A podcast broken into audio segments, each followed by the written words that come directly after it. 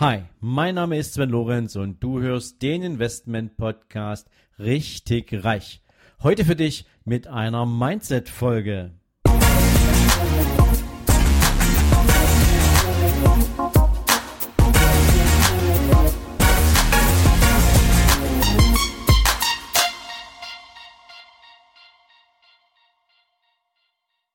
Hallo und herzlich willkommen zu einer neuen Folge von deinem Investment Podcast Richtig Reich. Heute gibt's mal wieder was für dich aus der Kategorie der Erfolgstipps. Und meine Frage an dich an dem Anfang ist, wann hast du deine letzte To-Do-Liste geschrieben? Ja, du hörst richtig. Wann hast du deine letzte To-Do-Liste geschrieben? Die Frage ist natürlich ein bisschen ketzerig, weil ich jetzt weiß, worüber ich sprechen möchte. Ich möchte nämlich mit dir über To-Do-Listen sprechen. Wusstest du, dass über 40 Prozent aller To-Do-Listen niemals komplett abgearbeitet werden? Ich weiß nicht, vielleicht kennst du ja die Situation, du sitzt am Jahresanfang da oder mitten im Jahr, wann auch immer, und du hast in üblicher Weise wieder eine To-Do-Liste zu schreiben. Die schreibst du dir für den nächsten Tag, für den nächsten, für die nächste Woche, für den nächsten Monat. Ähm, auf jeden Fall schreibst du dir alles auf, was du in diesem Zeitraum erledigen willst. Und je intensiver du über die jeweiligen Aufgabenstellungen nachdenkst, umso konkreter werden wahrscheinlich auch Assistenzaufgaben, die du zusätzlich zu erledigen hast. Und irgendwie wird dieser Zettel am Ende immer voller und immer voller. Und irgendwie denkst du so, wow, ähm, ich bin dann total fleißig. Ich habe dann auch wahrscheinlich extrem viel geschafft, wenn ich diese Liste abgearbeitet habe.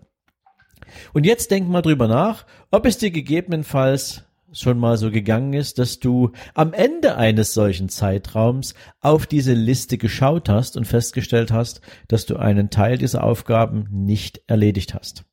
Und der Teil, den du nicht erledigt hast, der hatte in aller Regel auch nicht die Priorität, um sie direkt zu erledigen. Und das führt natürlich wieder dazu, dass du einerseits überlegen musst, für die nächste Aufgabenstellung, für die nächste Zeitspanne, die du dir eine neue To-Do-Liste schreibst, ob du diese nicht abgearbeiteten Aufgaben mit in die neue To-Do-Liste übertragen willst oder ob du sie einfach vergisst. Das Schlimme, wenn du Aufgaben abhakst und du hast sie nicht erledigt, bleiben sie unterbewusst in deinem Kopf als nicht erledigt stehen. Sie bleiben als Task vorhanden und sie beeinflussen die Art, wie du denkst, wie du kreativ bist. Sie beeinflussen deine Motivation. Und das wiederum sorgt für Stress. Das kann sogar bis zur Schlaflosigkeit führen und zum Burnout.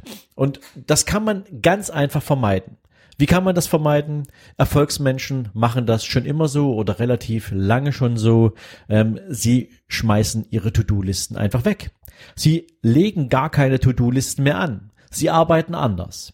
Sie nehmen die Aufgaben, die Sie in einem entsprechenden Zeitrahmen zu bearbeiten haben, die nehmen Sie in Ihren Kalender. Sie übertragen sie direkt sofort in Ihren Kalender. Dann haben Sie nämlich zwei Dinge definitiv vorhanden. Das erste ist, Sie wissen ganz genau, ob die Aufgaben, die Sie sich geben, an diesem Tag, in dieser Zeit, die Sie für die Erledigung dieser Aufgabe vorgesehen haben, überhaupt Platz haben und Sie müssen sich natürlich auch in Ihrem Zeitmanagement mit dieser Aufgabe sinnvoller befassen. Das ist nämlich etwas, was die meisten Menschen auf ihren To-Do-Listen nicht mit dazu schreiben. Die schreiben erstmal die ganzen Aufgaben auf, aber was die für einen Zeitrahmen dafür ansetzen, wie sie das kalkulieren, das schreiben die nicht dazu. Wenn du allerdings deine komplette To-Do-Liste, die du heute vorliegen hast, mal überträgst in deinen Kalender, dann wirst du wahrscheinlich feststellen, dass viel zu viele Aufgaben für viel zu wenig Zeit da sind. Weil plötzlich, je nachdem wie dein Kalender angelegt ist, du irgendwie so in halbstündigen Slots deine Aufgaben eintragen müsstest. Und plötzlich wird dir langsam komisch, weil du irgendwie das Gefühl hast, du kriegst ja gar keine Luft mehr zum Atmen. Oder wie sollen all diese Aufgaben in dieser Zeitspanne erledigt werden können? Also nimm dir deine To-Do-Liste und übertrage sie in den Kalender. Und jetzt kannst du dabei auch ein bisschen strukturiert vorgehen. Zum Beispiel kannst du dir diese Aufgaben alle nochmal durchlesen und überlegen, erstens, welche dieser Aufgaben kommt zuerst.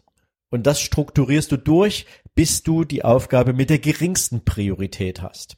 Und jetzt könntest du hergehen und vielleicht auch ein Stück weit angelehnt an die Vergangenheit, an die Erfahrungen der Vergangenheit, immer dann, wenn du vor allen Dingen Aufgaben nicht erledigt hattest und du festgestellt hast, dass das eigentlich überhaupt nicht schlimm war, dass du einfach nur Aufgaben raufgeschrieben hast, damit der Zettel voll wird, aber am Ende brauchtest du diese Aufgaben nicht, um irgendein wirkliches Ergebnis zu erzeugen, ähm, kannst du also feststellen, dass du die letzten 20 Prozent deiner To-Do-Liste wahrscheinlich komplett streichen kannst.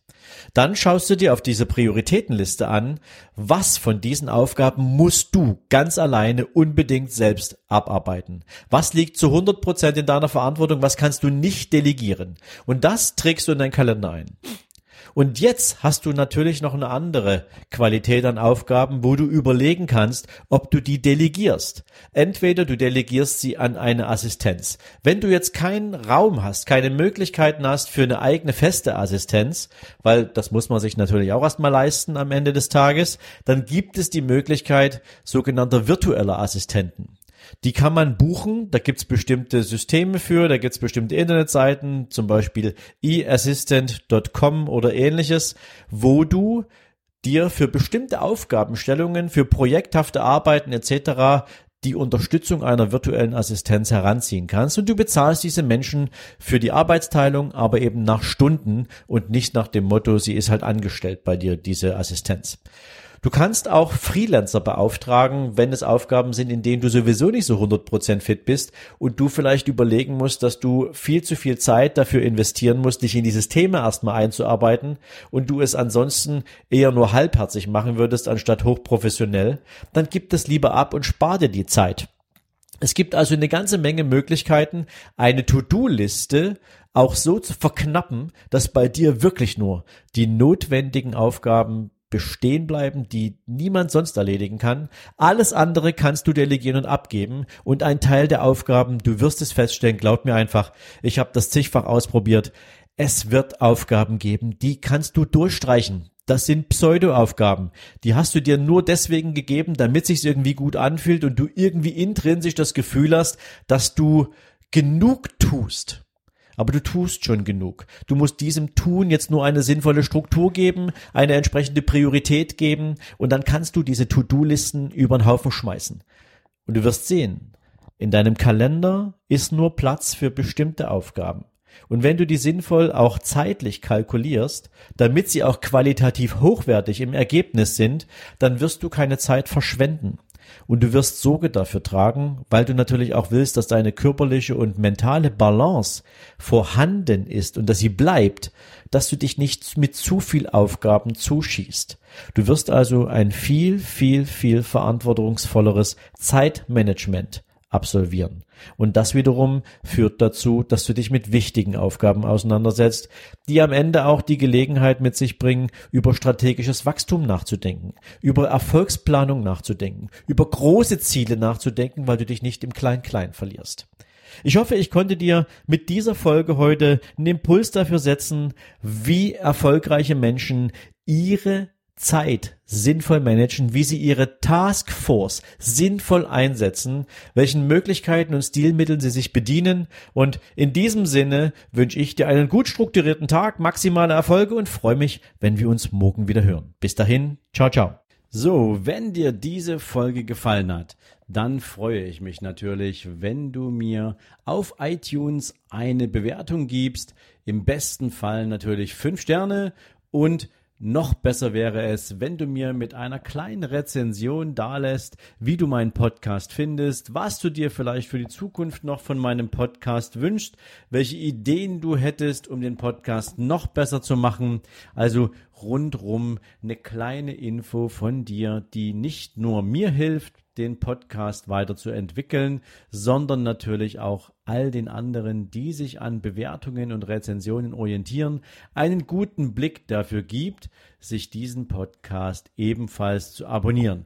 Dafür jetzt schon mal ganz, ganz herzlichen Dank an dich und jetzt natürlich dir einen wundervollen Tag. Bis dann, ciao, ciao.